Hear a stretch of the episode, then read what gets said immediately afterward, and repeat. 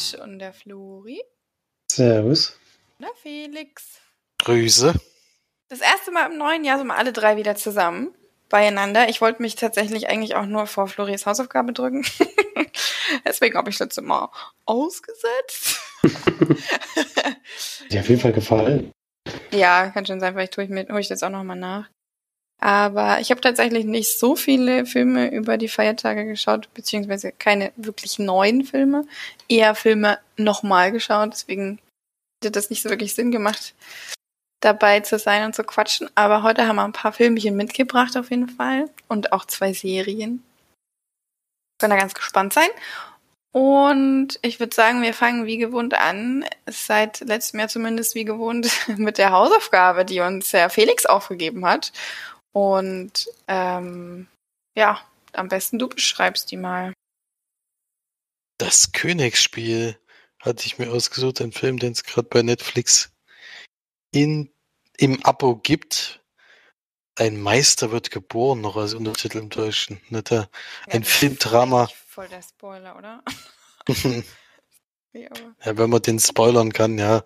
Ein Filmdrama von 1993 und das war ein Regiedebüt von Steven Zaillian, der öfter als Drehbuch, also mehr als Drehbuchautor als als Regisseur auftritt. Aber hat zum Beispiel als Drehbuchautor The Irishman zuletzt gemacht oder American Gangster oder Gangs of New York und Hannibal. Also da sind schon einige Hochkaräter dabei. Vor allem auch ein bisschen ein anderes Genre, würde ich mal sagen, als das jetzt. Auf jeden Fall. Also eher so Gangsterfilme meistens oder Thriller. Und hier haben wir aber eine Geschichte, die überraschenderweise auch auf einer wahren Begebenheit beruht. Der Josh Watkins äh, entdeckt, äh, Familie entdeckt, dass er ein Riesentalent im Schach ist. Jedenfalls guckt er sich eigentlich nur eins, zweimal Schach an, spielt dann schon wegen seinem Vater, das irgendwann mal selber gelernt hat und schlägt ihn relativ schnell. Und man merkt auch, dass er, man merkt auch sehr, dass er da das eigentlich schon durchgestiegen ist durch das ganze Thema, denn er kann schon nahezu blind gegen seinen Vater spielen und trifft dann auch in dem Park dort vor Ort auf Leute, die Blitzschach spielen. Das, was ja noch mal ein bisschen schwerer ist, weil das Tempo extrem hoch ist, man eigentlich keine Zeit hat nachzudenken, sondern nur reagiert auf das, was der andere macht. Und selbst da äh, geht das recht einfach für ihn und dann entscheidet sich eben der Vater, ihn bei einem Lehrer anzumelden, einen ehemaligen Schachspieler, der wohl mal auch um die Meisterschaft mitgespielt hat, der inzwischen einen Schachclub führt und den engagiert er als Lehrer und dann verfolgen wir so seinen Weg, wie er zu, bis zu einer Schachmeisterschaft eigentlich über mehrere Turniere, die da gespielt werden. Aber natürlich alles in der Altersklasse, wo er jetzt noch zu Hause ist. Also er ist am Anfang sieben Jahre alt und da begleiten wir ihn dann über den Zeitraum, ja. Glaube ich fast genau ein Jahr, oder? Weil das äh, Turnier dann am Ende ist, glaube ich, ein Jahr später ungefähr, wenn ich es richtig mitbekommen habe. Ja. Ist auch wirklich gut besetzt, muss man sagen. Also wir hatten da äh, Ben Kingsley, der den Lehrer gespielt hat. Lawrence Fishburne war ein war einer von denen, die im dem Park gespielt haben, die auch gegen ihn gespielt haben, mit denen er sich auch so ein bisschen angefreundet hat. Den Jungen kannte ich jetzt noch gar nicht und der, ich weiß nicht, ob der dann später nochmal in Erscheinung getreten ist, weil er auch keinen Wikipedia-Eintrag mehr hat ob das so der einzige Film für ihn war. Äh, er hat auf jeden Fall eine sehr gute Bewertung alles, deswegen hatte ich den dann auch rausgesucht. Äh, ich meine immerhin bei IMDb 8,2 von 10 im Durchschnitt und bei Rotten Tomatoes sogar 100 Prozent. Also da hat noch keiner schlechter als 100 Prozent gewertet. Äh, das ist schon sehr hoch, deswegen waren natürlich die Vorschusslehrer groß und äh, da ich letztes das Damen-Gambit auch geschaut habe, hat es auch irgendwie gerade gepasst dass es wieder ein Schachfilm ist. Äh, und ja, wie hat es euch beiden denn gefallen? Also ich mochte das. Ich habe ich hab natürlich gemerkt, ich, ich habe natürlich gemerkt, dass das jetzt, ähm, jetzt kein Film, der wirklich tief geht oder so. Das ist so ein relativ lockerer, relativ leicht erzählt. Also er hat jetzt nicht so die ganz großen Probleme in diesem, in diesem Jahr. Also dann mal, dass er mal ein bisschen mit seiner Motivation zu kämpfen hat und so. Viel mehr passiert er jetzt nicht, aber es ist halt, wie gesagt, leicht erzählt und so ein bisschen Feel Good Movie. Ganz schön fand ich, wie das mit den Eltern dargestellt wurde. Seine Mutter war mir sehr sympathisch, der Vater nur teilweise, weil der dann irgendwann so ein bisschen sehr verbissen ist und da dann natürlich zum Ende hin auch wieder auf den richtigen Pfad zurückgeholt werden müssen. So. Und das passiert natürlich auch. Und ja, wie gesagt, locker und leicht erzählt, aber den kann man halt wirklich sehr gut so wegschauen. Da tut nichts weh oder so. Der lässt einen guten Gefühl zurück und gerade in der jetzigen Zeit braucht man das manchmal auch, habe ich so das Gefühl, dass, dass es einem einfach mal ein bisschen gut geht. dass man da mit einem guten Gefühl aus dem Film rausgehen kann und das schafft er, schafft er eigentlich auf eine ganz lockere und leichte Art und Weise, fand ich. Und Lawrence Fishburne mal mit, ich weiß gar nicht, wie alt er ist, 30 oder so zu sehen, fand ich auch ganz witzig, weil er doch inzwischen sehr verändert hat. Im Gegensatz zu Ben Kingsley. der hat eigentlich nur die Haare verloren. ansonsten, ansonsten sieht er eigentlich noch ziemlich genauso aus, aber das war auch ganz witzig und die, die beiden fand ich auch gut. Ben Kingsley ist, also überspielt es manchmal ein bisschen, aber so war die Rolle wahrscheinlich auch angelegt. Ähm, Habe ich jetzt nicht alles abgenommen, zu wie er sich da gibt, teilweise zwischendurch, aber wie gesagt, das ist dann eben die Rolle, der spielt den Schachlehrer von ihm. Und ja, ich finde, den kann man sehr gut anschauen, den Film. Es fand ich auch, ich finde jetzt das Thema Schach nicht so mega interessant. ich habe auch das Damen Gambit noch nicht geschaut. Ich weiß auch nicht, ob ich es wirklich gucke, wo es da ja gar nicht so viel ums Schachspielen geht. Ähm. Ich, das ist einfach, kann man aber, ich finde, das kann man ganz gut vergleichen. Also das ist hier beim Königsspiel eigentlich auch so. Es geht jetzt, also man sieht jetzt keine Partien direkt nachgespielt oder so.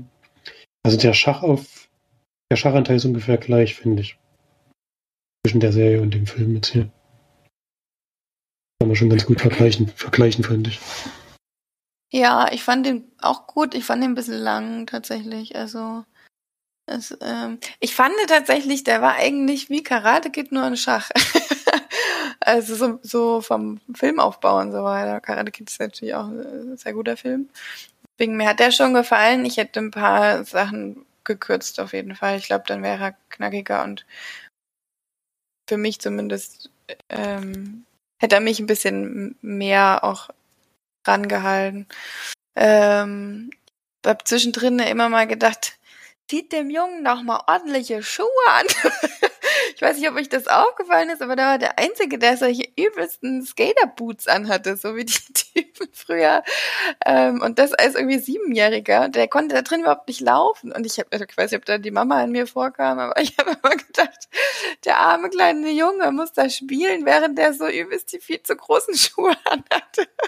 Und ständig rausgeschlupft ist. Und da waren die Schnürsenkel noch auf. Oh, das hat mir, hat mir richtig leid getan irgendwie. Aber ja, doch, war auf jeden Fall ein guter Film und ähm, kann man schon schön schauen. Ähm, wenn das, das Thema beruht ja auch auf wahren Begebenheiten, deswegen, was dann am Ende relativ überraschend kam. Deswegen ist es ja dann umso interessanter eigentlich noch, das zu sehen. Ja. Was gibt ihr denn so für Punkte? Der Felix hat doch gar nicht seine Meinung, so richtig gesagt. Der darf Nein raushauen. Oh, ja, ja, ich kann mich da auch größtenteils noch anschließen, wird es auch so locker, flockig, so coming, ne, nicht coming of age, das ist Quatsch, aber ist so der Vergleich mit Karate geht, finde ich ganz gut, weil es ja auch, eigentlich ist die gleiche Story, weil es dann auch so ein Bö so Bösewicht gibt, der total unfreundlich ist. Mhm. Weil der hat jetzt nicht verprügelt, aber der war trotzdem ein bisschen aggro drauf und auch der Lehrer von ihm natürlich immer Ben Kingsley provoziert. Die ganze mhm. Zeit, ja, und dann. Äh, aber relativ spät ins Spiel, fand ich. Die ja, eigentlich erst die letzten 20 Minuten oder so. Halbe Stunde vielleicht. Was? Ja, dem sein so, so Nein, dem sein Gegenspieler. Ach so, ja. Er war relativ spät, ja. Also er, es wird schon erstmal aufgebaut, dass er so die ersten Turniere wirklich dominiert und dann, wo wo dann doch jemand kommt, der sich gegen ihn stellen kann, da äh, war dann doch die Hosen voll. Ja, also kann man gut machen, ist trotzdem, war mir aber auch zu lang. Also 110 Minuten hätten es nicht unbedingt sein müssen. 110, 100. Das war nicht nur 110, das war eine Stunde 50.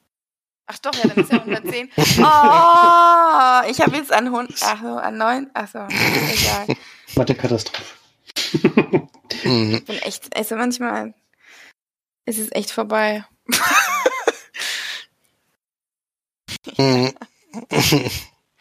Ja, also da, da äh, ganz gut gefallen hat es mir trotzdem äh, als Schachfilm. Äh, wenn man jetzt gerade das Damen-Gambit geguckt hat, ist natürlich ein bisschen äh, dahin siechen sozusagen. Da passiert da schon einiges mehr. Äh, aber trotzdem kann man mal machen. Und wie gesagt, das Überraschende war eigentlich das Ende. Und ich finde vor allem die Überschneidung zu Bobby Fischer sehr interessant. Also was, ich meine, ich habe ja schon mal einen Film über den ge gesehen, aber ich möchte jetzt auch eine Dokumentation über den Mann gucken, weil das ist ja, was der da, was das schon allein für eine unglaubliche Geschichte ist, dass der einfach mal nach der Weltmeisterschaft halt einfach verschwindet. dann wird ihm der das aberkannt, dann kommt er wieder und besiegt ihn wieder und verschwindet wieder. ist eigentlich schon Der ist knaller. halt also. cool. Ich glaube, der ist, ja, der ist aber wirklich, dann, das hatten wir in dem Film schon gesehen, dass der zwischen Genie und Wahnsinn war das noch ein ganz schmaler Grad. Ja, also da stand da als 14-Jähriger mit einer Hand im, in der Hosentasche und hat irgendwie 20 Leute gleichzeitig besiegt. Wo du dir auch denkst, was ist mit dir? Mhm. Zwischendrin Es- mal eine Sekunde nachgedacht, okay. Ich hoffe da auch, da, dass da ein schöner, also ich habe gelesen, dass es wohl eine sehr gute Dokumentation über ihn gibt, die werde ich mir jetzt mal angucken. Und äh, das hat mich auf jeden Fall sehr interessiert. Auch die Überschneidung zu ihm so ein bisschen immer war ganz nett, aber ist, ja, wenn man so Karate Kid und sowas gerne guckt, oder eigentlich ist es auch für Jüngere gedacht, denke ich, um vielleicht so ein bisschen an Schach heranzuführen, dass es doch nicht so uncool ist, wie es vielleicht aussieht. Und äh, ja, deswegen. Aber trotzdem kann man gut gucken und für mich ist das so ein 6 von 10 Film. Ich habe mich dann auch wirklich gefragt, ob das wirklich so war damals, dass da sich wirklich so viele Leute draußen im Park getroffen haben, um Schach zu spielen.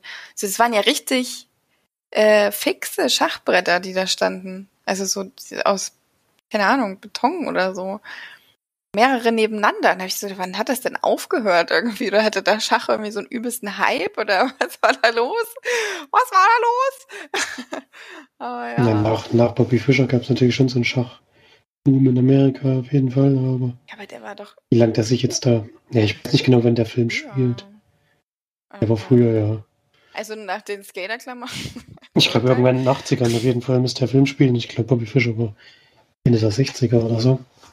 Also, ob es jetzt natürlich der Schachboom über zehn Jahre gehalten hat, weiß ich jetzt auch nicht. Ich fand das aber faszinierend, weil ich kann mir das überhaupt nicht vorstellen, dass hier in Deutschland irgendwo so ein, so ein fixes Schachbrett steht und die Leute dann hingehen, oh ja, komm, ja, ich bin mal Schach.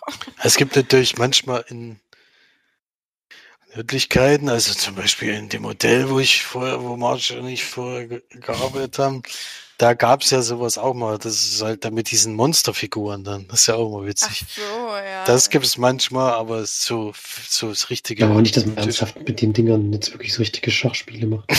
Also, das ist Quatsch. Es könnte So- schon so sein, dass ich das welche Speedschach. hinstelle. Speedschach Das machen? war einfach einen guten Überblick über deinen Schach, Schachfilm. Ja, das Ja. ist dann einer, der die ganze Zeit von oben mit so einer Drohne das dann von oben anguckt. Ja, nee, so fixe Tische habe ich jetzt auch hier noch nicht gesehen. Aber ich glaube, in anderen Ländern ist das schon öfters mal. Also Also, ich glaube, gerade so im südlichen Raum, die sitzen doch eh gerne draußen, da kann ich mir das voll vorstellen, dass sie dann halt draußen ein bisschen Schach gegeneinander spielen oder Dame und so. mhm. Also ich gebe auch sechs von zehn Leinwandperlen machen. Also ein kleines, also der junge Schauspieler war schon richtig gut. Muss man schon echt sagen. Also gebe doch sieben von zehn. Ich gebe sogar siebeneinhalb. Ich habe mir jetzt gut gefallen. Ja, schön. Dann kommen wir mal zur Hausaufgabe, die ich aufgebe. Ich möchte nämlich, dass wir eine Doku schauen, äh, die auf Netflix gibt, die mir mal schon vor längerem leider, und ich habe es noch nicht geguckt, mal unser ähm, Cousin Vinci empfohlen hat. Ähm, nämlich das geheime Leben der Bäume heißt. Das soll eine sehr, sehr, sehr schöne Doku sein, ähm, die mir beide, also er und seine Frau empfohlen haben. Deswegen gibst du jetzt mal als Hausaufgabe auf. Oder habt ihr die schon geguckt? Nee, ne? Ekeln. Ich nicht, ne. Nee, Bäume nicht. Ich habe aber schon davon gehört, auf jeden Fall. ja, also es soll zumindest super sein. Super duper.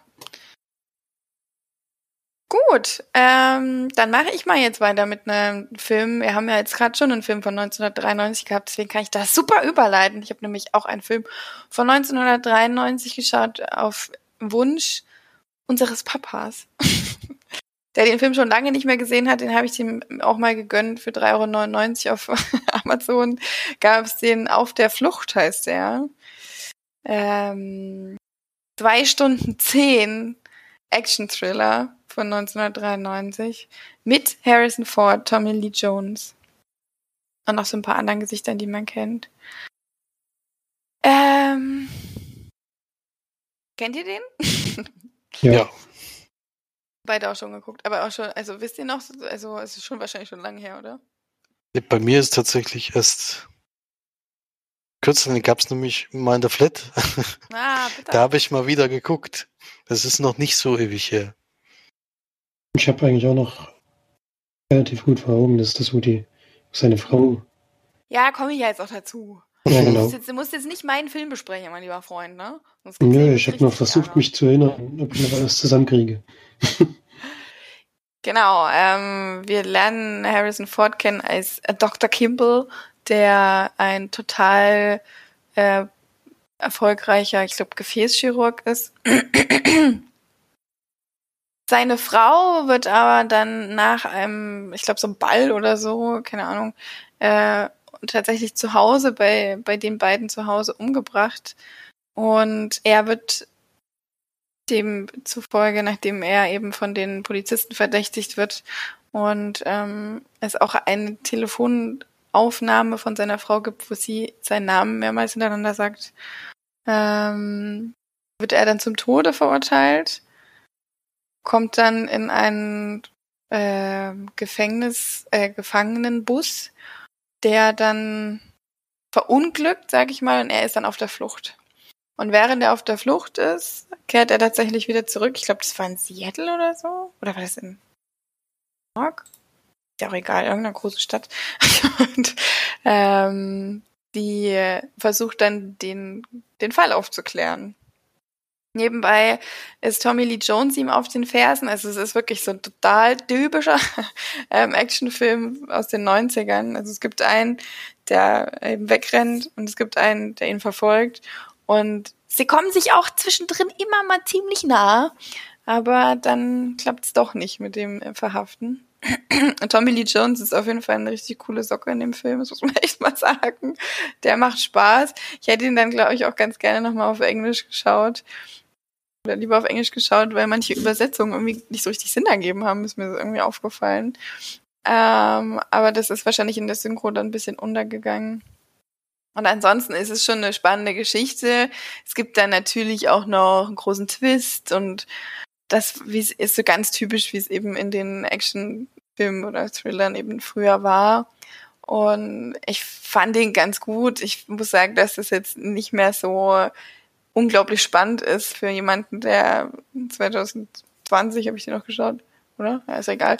Ähm, Action-Thriller schaut, weil es ist relativ, also ja, relativ gleich, wie man es eben schon ein paar Mal gesehen hat jetzt mittlerweile. Da kann der Film ja aber nichts dafür. Ich nehme mal an, dass er so einer der Vorreiter war, was diese Art von Film anging, angeht. Ja, es ist äh, zwischendrin, merkt man einfach, dass der Film wirklich alt ist. Ähm, weil er teilweise total übersteuert. Ich weiß nicht, ob dir das auch aufgefallen ist, Felix, bei der, manchmal ist die Musik so ultra laut.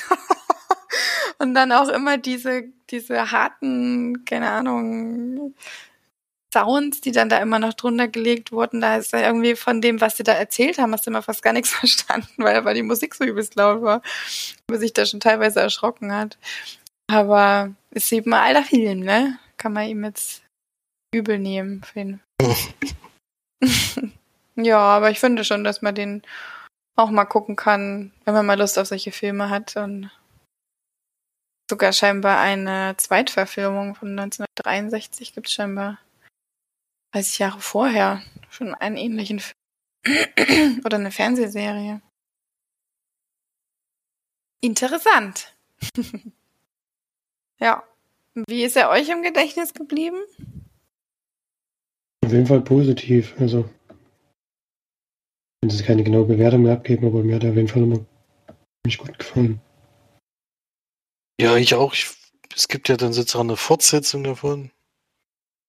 Geht dann mit Wesley Snipes, glaube ich, ne? Oder erinnere mich da jetzt richtig? Auf der Jagd? Keine Ahnung. Ich weiß nicht, ob das jetzt direkte Fortsetzung Aber es ist halt wieder Tommy Lee Jones. das könnte, könnte sogar sein, aber ich weiß nicht mehr genau. äh, die war dann nicht, die war nur so okay. Aber den, den habe ich auch noch gut in Erinnerung, vor allem weil das damals auch der erste Film für mich war, den ich damals aus der Sicht gesehen habe, dass jemand flieht, um zu beweisen, dass er unschuldig ist. Wo ich den zum ersten Mal gesehen habe, war das tatsächlich auch der erste Film, der auf die Art gelaufen ist. Inzwischen hat man da natürlich einiges gesehen, aber äh, dadurch ist er natürlich immer bessere Erinnerung. Wenn ich den wieder gucke, erinnere ich mich auch gerne daran zurück. Deswegen hat er da auch sicherlich äh, höhere Wertigkeit. Ist. Wenn man jetzt wahrscheinlich guckt und in der Art schon Filme gesehen hat, ist das natürlich wenig überraschend. Das, das kann ich mir vorstellen. Ja, es ist aber trotzdem, er verhält sich eben sehr schlau und das finde ich, finde ich gut, dass er eben so, dass auch diese beinahe Verhaftungen jetzt nicht wegen seiner Dummheit passieren oder so. Das fand ich gut. Und lustigerweise spielt er Julian Moore mit. Allerdings hat die ungefähr zwei Minuten im Film. Die steht ganz am Anfang relativ groß da und ich dachte, wann kommen die denn jetzt mal? Und dann ist sie, hat sie eigentlich nur zwei Szenen so richtig äh, oder drei im, im Krankenhaus und dann ja, war es das leider für Julian Moore. Mhm. ja, aber ähm, also ja, das kann man dem Film natürlich nicht vorwerfen, dass man schon jetzt mehrere gesehen hat, die eben so gleich sind. Er geht halt 130 Minuten, also es zieht sich zwischendrin wirklich mal. Ähm, könnte man heutzutage schon auch knapper machen. Aber fand ihn trotzdem gut, auch von der Geschichte okay, den großen Twist fand ich jetzt nicht so mega überraschend. Äh, ja, aber war trotzdem ein guter Film und wird auch so sechs von zehn Leinwandperlen geben. Ja. Hm. Das war auf der Flucht. Was hat denn der Flori noch geschaut? Ich habe auch ein Brett geschaut, 140 Minuten sogar. Oh. Das ist auch, kann ich schon vorwegnehmen, das größte Problem des Films. Und zwar die versunkene Stadt Z habe ich mir angeschaut. Mit Charlie Hunnam in der Hauptrolle, Robert Pattinson ist dabei, Anna Miller, Tom Holland, also auch auf jeden Fall gut besetzt. Und es ist, ja, ich würde sagen, ein Abenteurerfilm. Geht, es äh, beruht darauf waren Begebenheiten. Geht um Har Harrison, Percival Harrison Fawcett, weiß ich genau, wie ausgesprochen wird. Anfang des 20. Jahrhunderts. Und der sollte als Vermesser, also der hat so Grenzen da waren die Grenzen noch nicht so ganz fest und da gab es auch Probleme zwischen Brasilien und Bolivien, dass die Grenze eben noch nicht ja, sozusagen eingezeichnet war und gab Streitigkeiten, wie viel Gebiet gehört jetzt zu welchem Land. Er sollte dort zwischen den Parteien vermitteln, ist dorthin gereist und macht das dann auch und gleichzeitig aber muss er dadurch in den Dschungel, also wirklich den tiefsten Regenwald und ähm, auch in Gebiete, die noch gar nicht erforscht worden, wo anscheinend auch noch bis auf die Ureinwohner keine Menschen gewesen sind. Und in diesem Gebiet trifft er auf oder findet er ähm, Dinge, die auf eine etwas weiterentwickelte Gesellschaft ähm, schließen würden, als dort vermutet wurden. Also die, er ist Brite und die Briten denken eben, im Dschungel sind die ganzen Wilden und die, ja, die noch unterentwickelt, auch vom Geist her und so. Und die und wussten sie nicht sich zu helfen. Und er ähm, eben Gegenstände und sowas, die darauf schließen lassen, dass die doch schon weiterentwickelt waren als gedacht. Und er setzt sich dann in den Kopf, dass es dort irgendwo eine verschwundene Stadt geben muss, die er dann Z nennt. Und die ihn dann sein ganzes Leben lang sozusagen verfolgt in seinen Gedanken. Er muss dann irgendwann wieder natürlich wieder zurück nach England und immer wenn er die Möglichkeit hat, geht er wieder nach Brasilien und sucht weiter nach dieser Stadt, die er dann im Film vielleicht findet oder auch nicht. Rate ich es natürlich noch nicht. Und wie gesagt, der geht viel zu lang. Ich mag eigentlich Abenteurerfilme. Ich mochte eigentlich den Film auch, wenn er nicht so durchhängen wird an vielen Stellen, weil es sich halt oft wiederholt. Also sie sind halt eben, wir forschen eben sozusagen immer so ziemlich das gleiche Gebiet, versuchen dann noch weiter vorzudringen, schaffen es aber aus verschiedenen Gründen nicht, müssen zurück. Und dann gehen sie halt wieder dorthin und durchsuchen das Gebiet, schaffen es nicht so richtig, so weit wie sie wollen und gehen wieder zurück und dann gehen sie wieder hin. Und dann hat man das halt das dritte Mal. Und das ist dann irgendwie immer zu viel. Auch wenn es ja wahrscheinlich die wahre Geschichte nacherzählt, aber man hätte das wirklich straffen können. Das ist alles ein bisschen zu lang erzählt. Ähm, auch wenn der Film jetzt wirklich, ich glaube, gut 20 Jahre auf jeden Fall abdeckt. Denn es geht auf, also der Erste Weltkrieg spielt auf jeden Fall auch eine Rolle. Ähm,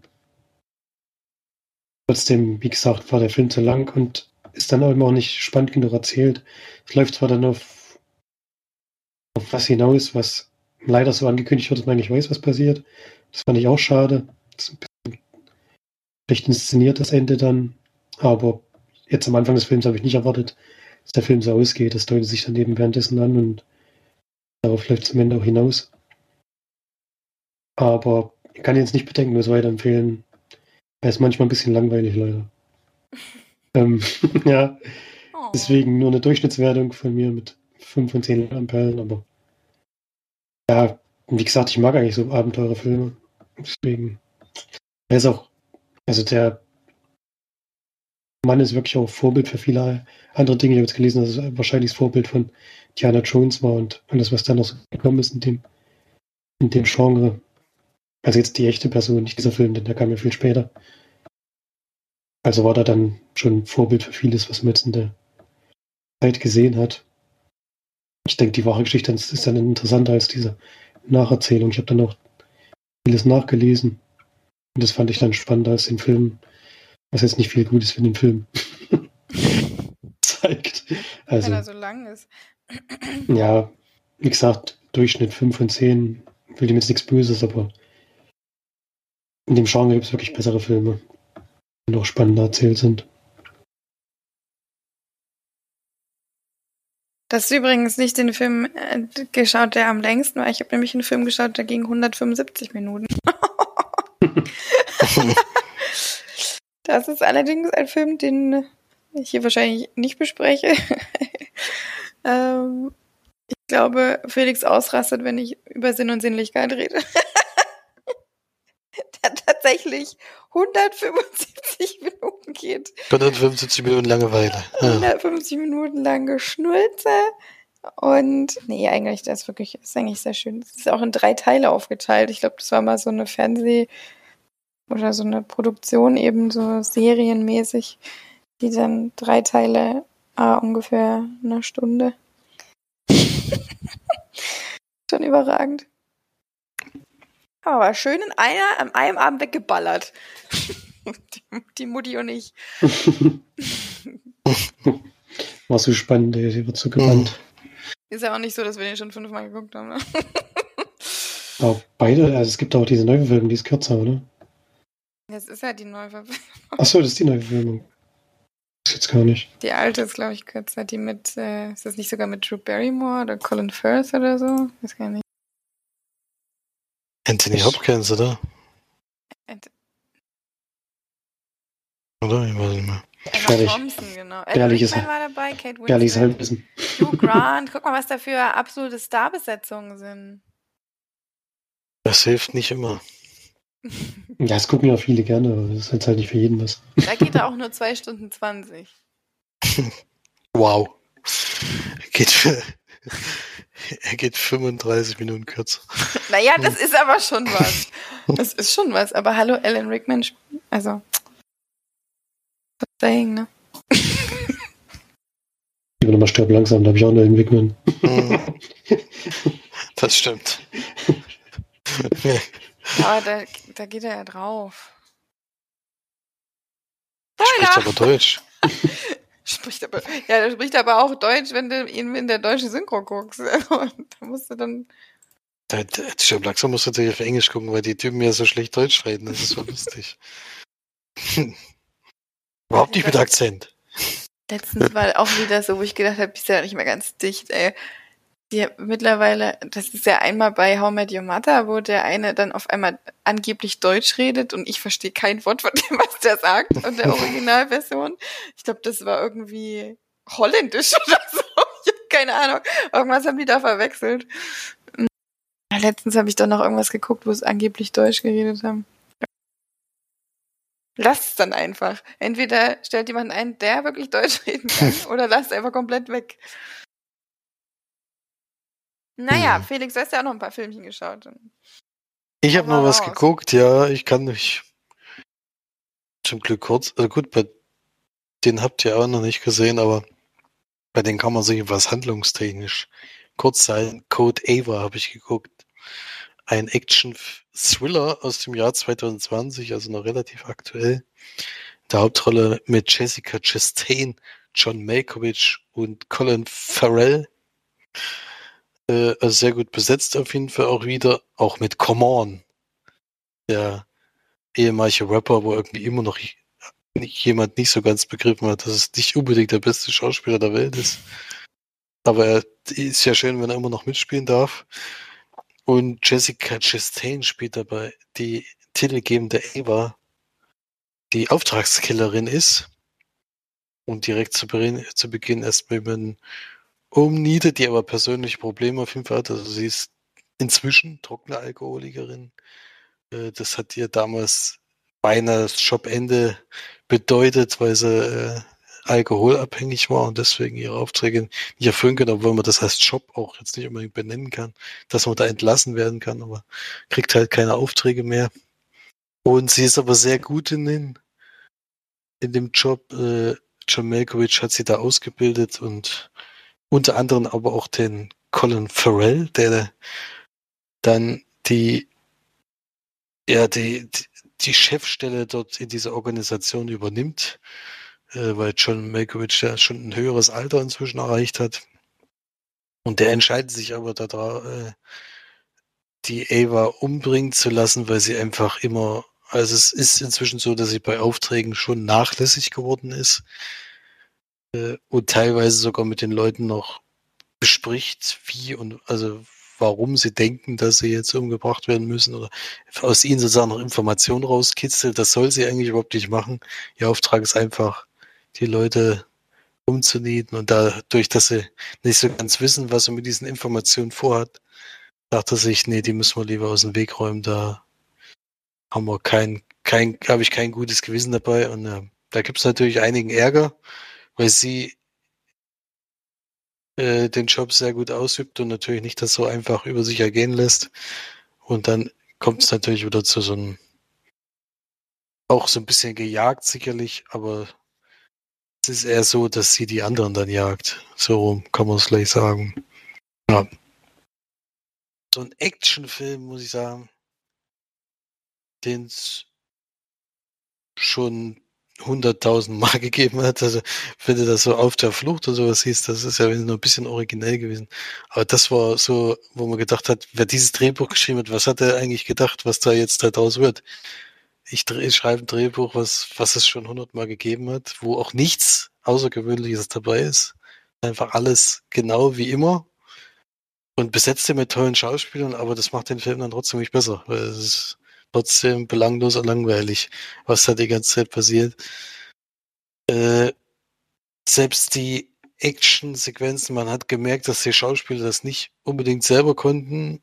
Deswegen haben sie wahnsinnig schnell geschnitten da und es sah einfach immer total, äh, unecht aus und auch nicht so richtig choreografiert. Das war es natürlich, aber dadurch, dass es so schnell geschnitten war, war es so unübersichtlich die meiste Zeit, dass das auch keinen Spaß gemacht hat zuzugucken. Das ist ja dann, was einen bei solchen Filmen eben bei der Stange hält, so wie bei Atomic Blonde zum Beispiel. Der ist ja jetzt auch nicht der originellste Film aller Zeiten, aber die, die Kampfsequenzen sind sehr gut oder bei John Wick zum Beispiel. Äh, wenn man schon nichts Neues hat, dann muss man halt mit anderen Sachen überzeugen. Das macht der Film auch nicht. Und deswegen ist das schon enttäuschend gewesen und muss man echt nicht gucken. Das, äh, der bietet einfach nichts Neues. Deswegen lieber bleiben lassen. Code A war äh, trotz der guten Besetzung und dem, dem schönen Plakat, was es da gab, von, äh, von dem man sich gerne täuschen lässt, äh, ist das wirklich ein belangloser Actionfilm gewesen mit drei von zehn Leiberperlen. Was ist eigentlich mit John Milkovich los, ey? Der macht da genau so einen Schrut, hat man so das Gefühl. Mm, Richtig geile. Filme hat er Ende mehr. Johnny. Johnny hat keinen Bock mehr, oder kriegt einfach nichts mehr, der Arme. Das ist ein bisschen wie Bruce Willis, den geht's ja ähnlich. Ah, naja. War der nicht noch in Green Room? Nee, war das der? Nee. Nee, das war Patrick War Stewart, glaube ich. Patrick Stewart war das, ja.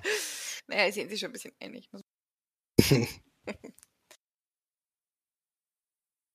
Jo, ähm.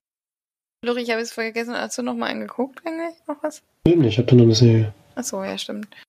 Dann mache ich einfach noch kurz weiter mit seiner Doku, die ich geschaut habe, auf Empfehlung unserer Eltern. Eine kurze Doku über 45 Minuten, die gibt's äh, im, in der ARD-Mediathek. Ich glaube sogar auch noch relativ lange. Ich kann, kann ja Flori nebenbei mal nachschauen.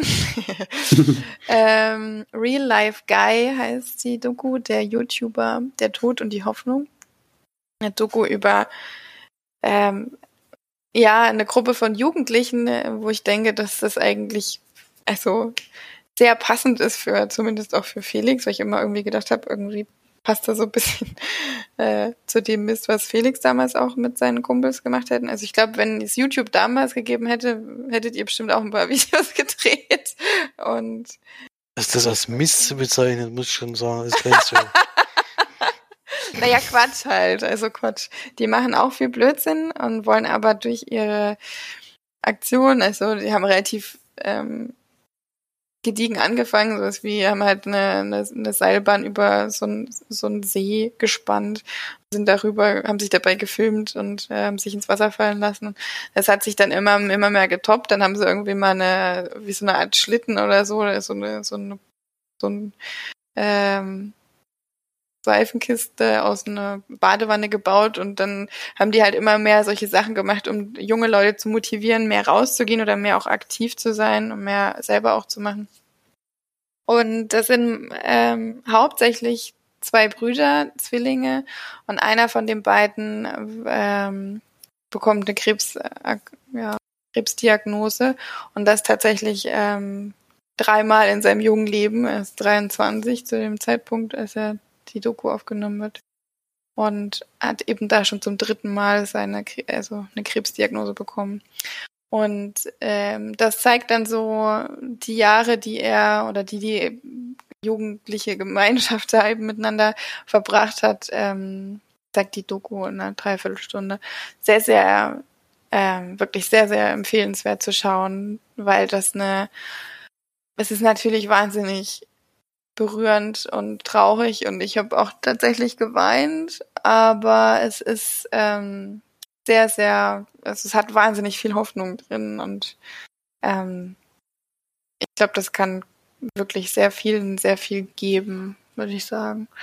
Also wirklich eine sehr, sehr gute Doku und das würde ich eben auch meinen Brüdern sehr ans Herz legen, die mal zu schauen, weil die trotz des sehr tiefen Themas und traurigen Themas doch wirklich sehr viel Positives zurückgibt, das muss man schon sagen. Also Real Life Guy, so heißen auch die, so heißt der Real Life Guy, ist das glaube ich der Instagram-Account und auch der YouTube-Account. Und ja. Schaut's euch auf jeden Fall mal an. Die gab's glaube ich auch mal auf YouTube, die Doku. Mittlerweile auf in der ARD Mediathek. Wie lange noch? 14. Januar 2022. Also hat man, habt ihr noch ein bisschen Zeit, zu schauen, aber ich würde es euch jetzt schon mal anregen. Raten, weil das, äh, so, also ich finde, die Doku gibt so viel Hoffnung, die gerade in dieser ganzen Corona-Situation fehlt, ähm, dass einem das schon wirklich trotz dessen, dass es so traurig ist, dann auch, finde ich, zumindest helfen kann. Ja, äh, Felix, hast du noch ein Filmchen, oder? Ich habe noch ein Filmchen, ja. Ich habe noch den neuen Pixar-Film gesehen, äh, den es jetzt bei Disney Plus seit Oh, 25. Dezember gibt. bist mir zuvor gekommen, ey. Das haben wir auch gesehen.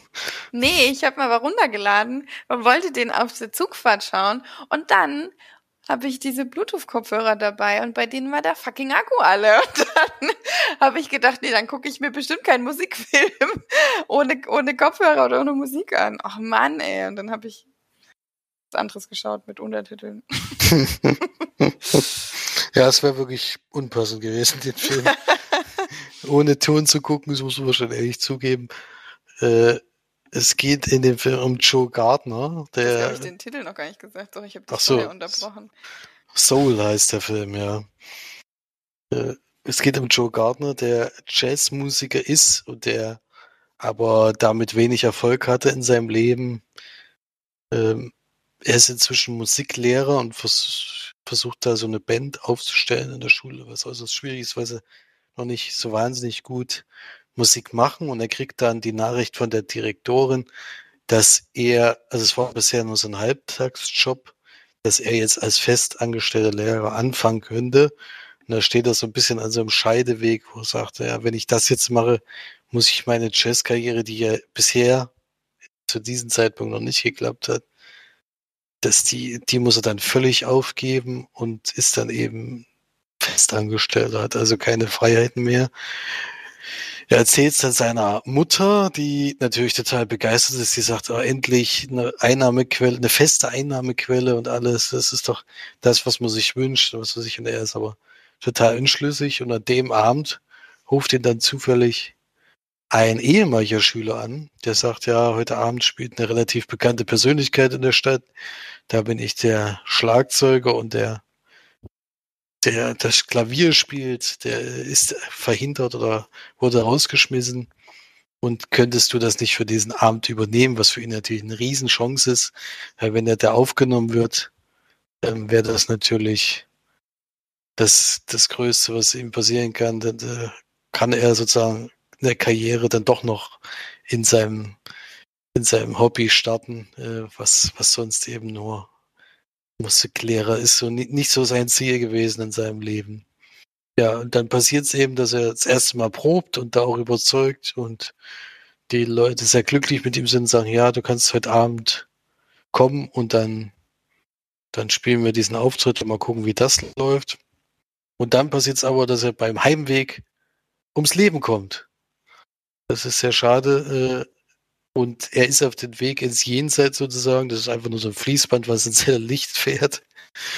Und er sieht es halt einfach nicht ein, dass er jetzt in dem Moment gestorben sein soll. Weil das jetzt gerade, wo sein Leben sich so verändert, das kann doch nicht sein. Und er versucht eben dem Fließband entgegenzulaufen und fällt dann an der Seite runter und dann fällt er nicht ins Jenseits, sondern ins Vorseits. Das heißt, er ist dann in der Zeit, bevor die Seelen auf die Erde kommen und sich sozusagen in die, in die Menschen, also in die Menschen setzen, um dann eben zu leben, sind die Seelen vorher in so einer Art Trainingscamp, wo sie ihre Eigenschaften so ein bisschen kennenlernen. Also die sind ihnen nicht vorgegeben, sondern die, die erarbeiten sie sich in der Zeit dort und wenn sie dann irgendwie die zehn Eigenschaften haben, dann fallen sie auf die Erde und kommen sozusagen als Kinder zur Welt. Und er wird da mit jemandem verwechselt und ist dann so eine Art Mentor für, für eine Seele, die schon seit, seit sehr langer Zeit äh, sich dort ver versteckt und immer wieder versucht, nicht diese letzte Fähigkeit zu bekommen, um ja nicht auf die Erde zu fallen, weil der, die sich das gar nicht vorstellen kann, dass das was Tolles sein soll und eigentlich nur Schlechtes äh, über die Erde gesehen hat oder über das Leben gesehen hat und deswegen lieber in der Welt bleiben möchte und da schon sehr lange ist. Und er versucht halt mit allen Mitteln wieder zurück auf die Erde zu kommen und äh, sein Leben doch noch irgendwie weiterleben zu können. Und dann kommen die so ein bisschen zusammen. Der eine will nicht, der andere will unbedingt. Und dann, ja, kommt es dann zu vielen Sachen, die dann nicht nur in dem Vorseits spielen, sondern dann später auch wieder auf der Erde. Ja. So ungefähr geht's. Ich will nicht zu viel verraten. Ist von der Idee her wieder was ganz was Neues. Hatten sie ja damals, sind ja auch die Macher von äh, Kopf, äh, wie war's? Hals über Kopf? Nee. Alles steht Kopf. Alles steht, alles steht Kopf. Hals was, über Kopf. Hals über Kopf hätte der auch auf jeden Fall heißen können. Auch ein sehr lustiger Film gewesen damals und hat mich auch schon überrascht von der Idee her. Und das ist ja hier wieder was ganz was Neues, muss man, muss man schon sagen. Also da ähm, mit dem, mit dem Thema hat sich ja noch niemand befasst. Äh, auch sehr schön gemacht, finde ich. Ist ein bisschen gewöhnungsbedürftig, wie diese Seelen und wie die Leute im Jenseits aussehen. Aber ist eben so. Und das ist schon sehr originell. Das, was dann auf der Erde wieder passiert, ist allerdings dann relativ gewöhnlich. Also da finde ich, ist es eher wieder so ein, naja, ich will noch nicht zu viel verraten, weil dann, dann weiß man ja schon, worauf es hinausläuft. Soll dann schon ein bisschen lustig sein und da äh, hat man dann schon ein paar Sachen in der Richtung dann doch schon mal gesehen, aber ich finde trotzdem die Idee und die Umsetzung sehr schön äh, gemacht und passt irgendwie zu denen, die, die den anderen Film gemacht haben. Das ist einfach äh, ist noch ein bisschen weiter gedacht als das als das vorher. Deswegen bin ich da echt positiv überrascht. Aber dieses, was dann auf der Erde passiert, ja, das ist dann Mhm. Kann man machen. Aber selbst da hatten sie noch viele Ideen, die A zum Schmunzeln bringen und B, die dann auch Freude machen anzugucken. Und die Musik ist wirklich hervorzuheben. Als Jazzmusiker kommt natürlich viel Musik drin vor und das ist nicht unbedingt die Musik, die jetzt an einem Abend hören würde oder sowas oder zu der ich live gehen würde. Äh, aber ich finde es, also zu dem Film passt es einfach perfekt. Deswegen ist das schön, dass die das so gemacht haben. Äh, und ist aber für mich nicht der beste Pixar-Film. Äh, bis zur Hälfte ungefähr war es wirklich, habe ich gedacht, das wird so ein richtiger Kracher, wie alles steht Kopf. Aber jetzt mit der zweiten Hälfte bin ich nicht mehr ganz so zufrieden gewesen, deswegen lande ich da bei sieben von zehn Leinwandperlen. Ich will ihn trotzdem noch gucken. 7 von 10 ist ja auch nicht schlecht. Das ist ja, den solltest du dir auf jeden Fall angucken. Hm. Das mache ich. Das machst. Hm. So, dann kommen wir mal zu den Serien, würde ich sagen, oder? Die wir geschaut haben. Flori, hast schon so lange nichts mehr erzählt. Tu es. tu es. Tu es. Ja, ich habe Starsky und Hutch geguckt. Die Serie. das wäre so eine mega geile Überleitung. Oh, geil. Ich habe tatsächlich, glaube ich, noch nie diese alte Serie Starsky und Hutch gesehen. Gibt es sogar eine Serie? Das, das, das beruht halt auf der Serie. Das beruht auf einer Serie. Sind ja auch beide Charaktere in dem Film aufgetreten. Mhm. Ganz am Ende dann ja, treffen sich kurz. Aber ich weiß nicht, wann ich den geguckt habe. Da war ich, glaube 15 oder so. Das ist schon ewig her. Aber komischerweise haben sich das, diese Sachen so eingebrannt. Also das. So mega ist der Film eigentlich auch gar Nee, nicht. ist Nur bis zwei, drei Szenen. Aber die sind halt mega lustig. Ja. Ja, aber äh, Starsky Hutch habe ich nicht geguckt, sondern Unbelievable. Eine Netflix-Serie von 2019. Ähm, ich hatte die aber länger schon auf dem Schirm, wollte die unbedingt mal gucken. Dann haben wir es dann mal geschafft. Ist auch eine Miniserie, der ist abgeschlossen ist, hat acht Folgen. Es Also, ist echt, wie lang, es ist auch, aber wie lang gehen die Folgen? es ist unterschiedlich. 40 bis 55 Minuten. Es ist Sowas. wirklich, also sowas eine Miniserie zu nennen. Ich finde sowas so dämlich. Naja, gut, das ist jetzt aber so, weil das jetzt so gekommen ist. Also Serien hatten früher immer 20 bis 26 Folgen pro Staffel. Das gibt es jetzt halt heutzutage nicht mehr, aber Ja, aber warum nennen die das denn dann immer Miniserie? Die meisten Serien haben doch jetzt irgendwie so. Ich glaube, weil die, Weil es einfach- abgeschlossen weil die ist. abgeschlossen sind. Es wird halt nach dieser einen Staffel kommt halt nichts mehr. Das ist halt dadurch. da immer auf. Ich sehe immer, Miniserie, oh, okay, kann ich mal gucken. Und dann ich so eine Folge, eine Stunde 30 oder so. Naja, gut, so lange nee, fünf Folgen. So. so lang, so lang geht die jetzt hier nicht. Ich glaube, da geht es einfach nur um die Folgenanzahl, nicht um die, um die Länge der einzelnen Folgen. Kann sein. Ja, ist auch ein bisschen vom Thema abgekommen. Ähm, ist eine Crime-Serie mit einem relativ großen Drama-Anteil, also zwei Genres, die ich sehr mag. Und spielt auch in zw- zwei verschiedenen Zeitebenen. Das eine ist 2008 und das andere 2011. Und diese beiden ähm, Zeitebenen werden parallel ähm, erzählt. Einmal lernen wir Mary kennen, ein junges Mädchen, ich glaube, am Anfang ist sie 16 oder 17, sowas in der Drehe. Die ist, ist ein schwieriges Mädchen, die, die jetzt gerade in eine eigene Wohnung gezogen ist. Vorher war sie immer, immer so ein bisschen durchgereicht worden von einer Pflegefamilie zur anderen. Ich weiß gar nicht mehr, was, was mit den Eltern war. Auf jeden Fall ein relativ schwieriger Charakter, die Probleme hat, sich einzufinden, zurechtzufinden in der Gesellschaft. Was natürlich durch den Vorfall, um den es überhaupt geht, äh, verstärkt wird. Sie wird nämlich vergewaltigt und ähm, zeigt es auch bei der Polizei an. Das Problem ist, an einem bestimmten Zeitpunkt ähm, glaubt ja die Polizei nicht mehr so hundertprozentig, weil sie sich auch in, Aus in Aussagen so ein bisschen verstrickt und ähm, ja, mh, nicht so richtig, ja, sie hat halt Probleme, das richtig gut äh, zu schildern, was passiert ist. Wirklich einzeln die ganzen Details immer wieder zu erzählen. Sie soll es, glaube ich, vier oder fünfmal bei verschiedenen Personen erzählen und da gibt es manchmal so kleine Unterschiede, was die Polizei daran zweifeln lässt, dass das alles stimmt. Und das ist, glaube ich, so ungefähr die erste Folge. Und ab der, in der zweiten Folge gibt es dann eben den Zeitsprung, was dann 2011. Und es gibt wieder Vergewaltigungen, diesmal sogar eine Serie von Vorfällen. Und wir begleiten dann die beiden ähm, Polizistinnen, die diesen Fällen versuchen, auf den Grund zu gehen. Eine, eine von denen wird gespielt von äh, Toni Collette, so die bekannteste Schauspielerin, die bei dieser Serie jetzt dabei ist. Die andere von Merritt Weaver, die ich jetzt vom Sehen kannte, aber ähm, ich will jetzt nicht sagen, wo die schon mitgespielt hat. Die hat mir wirklich sehr, sehr gut gefallen. Also allgemein die Schauspieler der Serie sind qualitativ wirklich sehr, sehr gut. Und wie gesagt, 2011 begleiten wir dann eben die beiden Ermittler dabei, diesen Fall aufzuklären.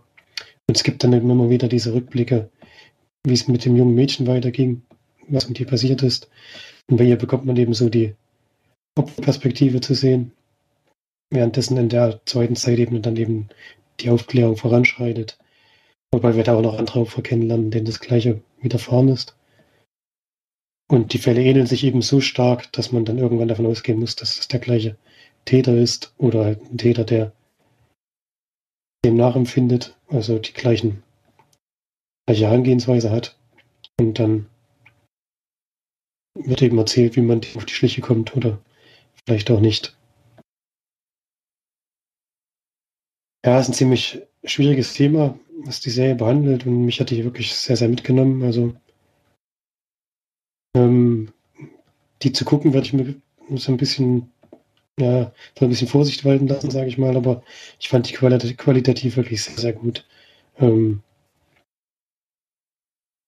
wie gesagt, ich war ziemlich mitgenommen davon, was man alles zu sehen bekommt und wie das nacherzählt wird und wie die Opfer das ihre Geschichten erzählen müssen und so. Und das ist eben auch ein wahrer Fall, äh, auf dem das Ganze beruht. Also diese Vergewaltigungsserie gab es auch und man kriegt eben an mehreren Stellen mit, dass das Ganze vielleicht schon früher zu verhindern gewesen wäre, wenn ja, wenn an äh, bestimmte Dinge anders gelaufen wären, wenn man diesem jungen Mädchen zum Beispiel geglaubt hätte in diesem Fall richtig nachgegangen wäre, da wären ja dann irgendwann die Ermittlungen eingestellt, weil sie eben denken, dass sie lügt und was das dann alles geführt hat, das nimmt dann schon so ein bisschen mit, auch wie es, ja, wie dieses junge Mädchen darunter gelitten hat und sie wird ja dann während der Serie zu einer jungen Frau.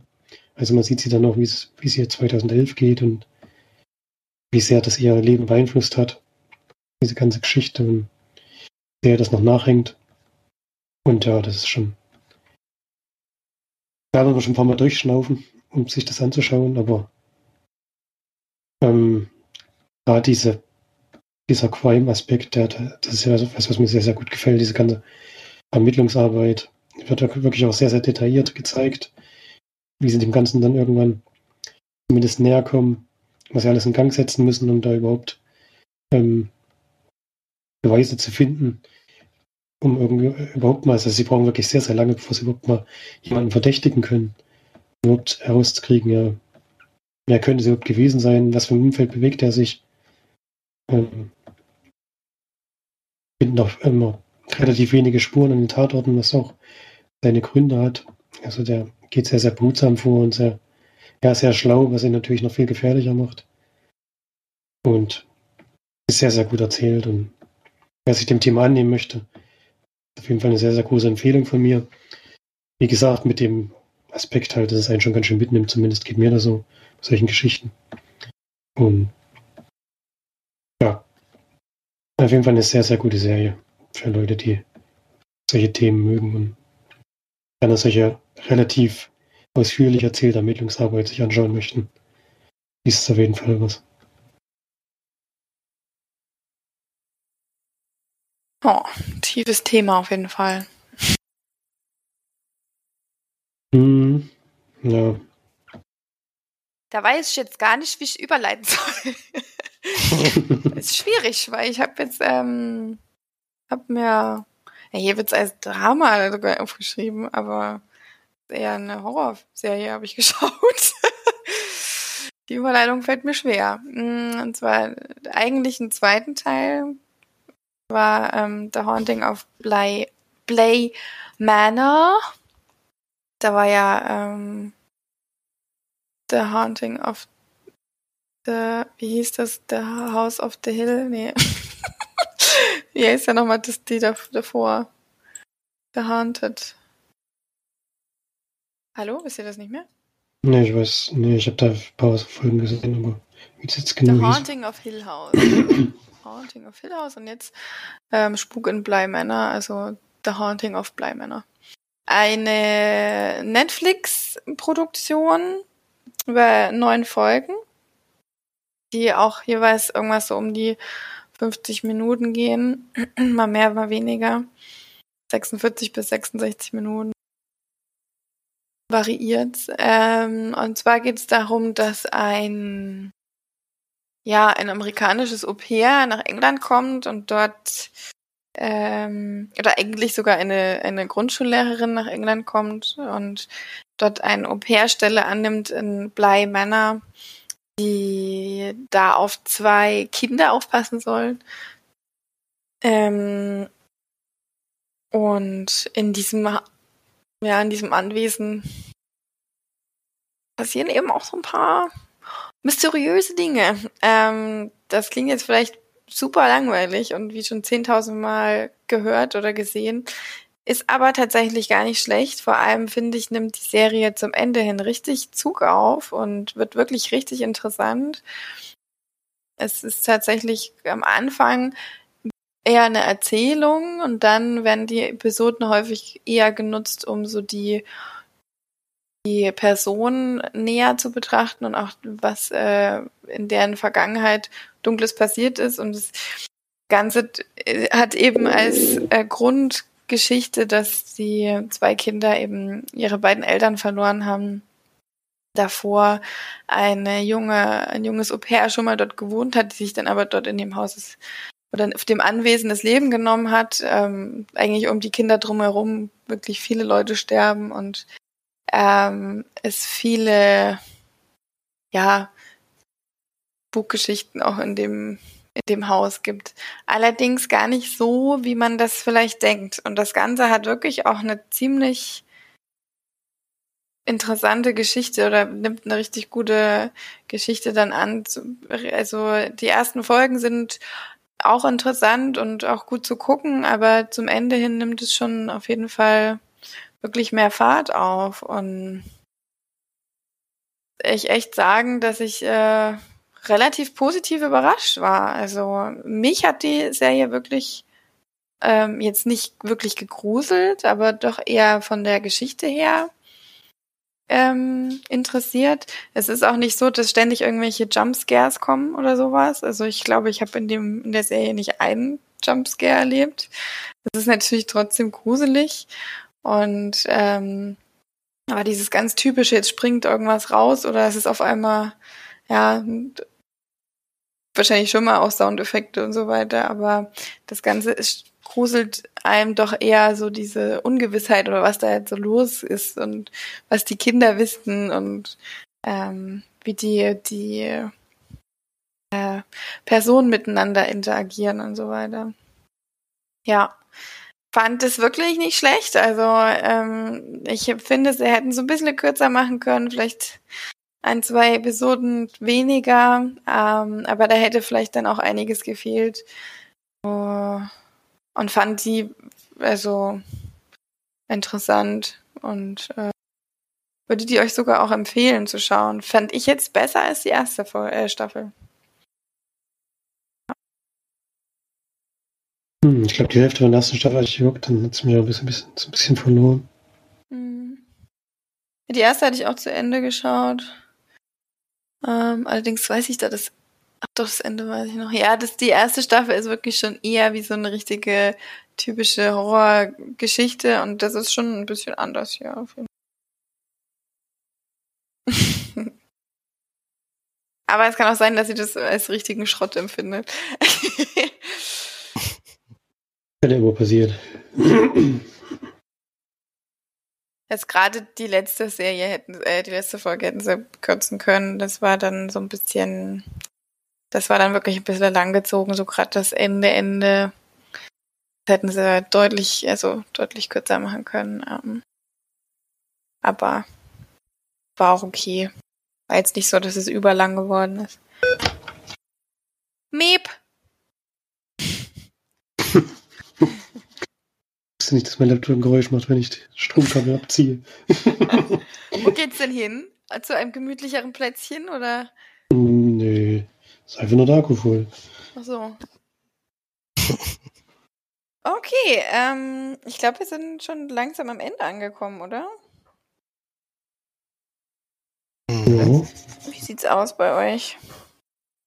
Habt ihr jetzt Interesse, Spuk in Bleimänner zu schauen oder nicht so? Ja, solche Serien muss ich mal alleine schauen. Da muss ich dann mal gucken, ob ich da Zeit finde.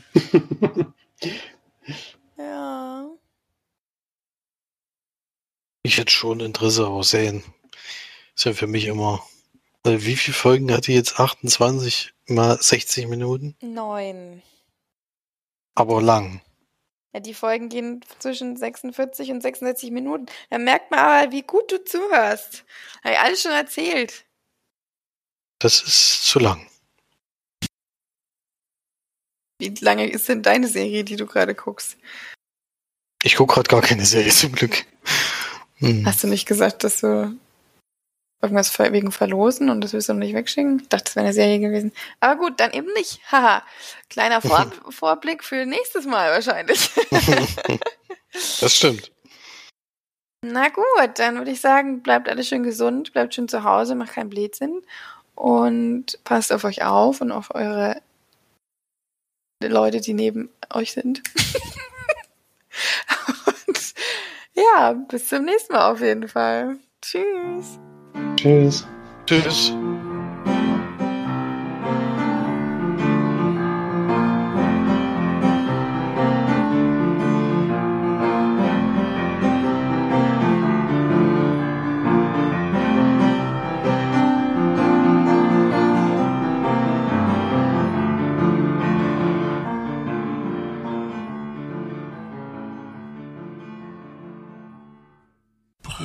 Präsentiert von leinwand-perlen.de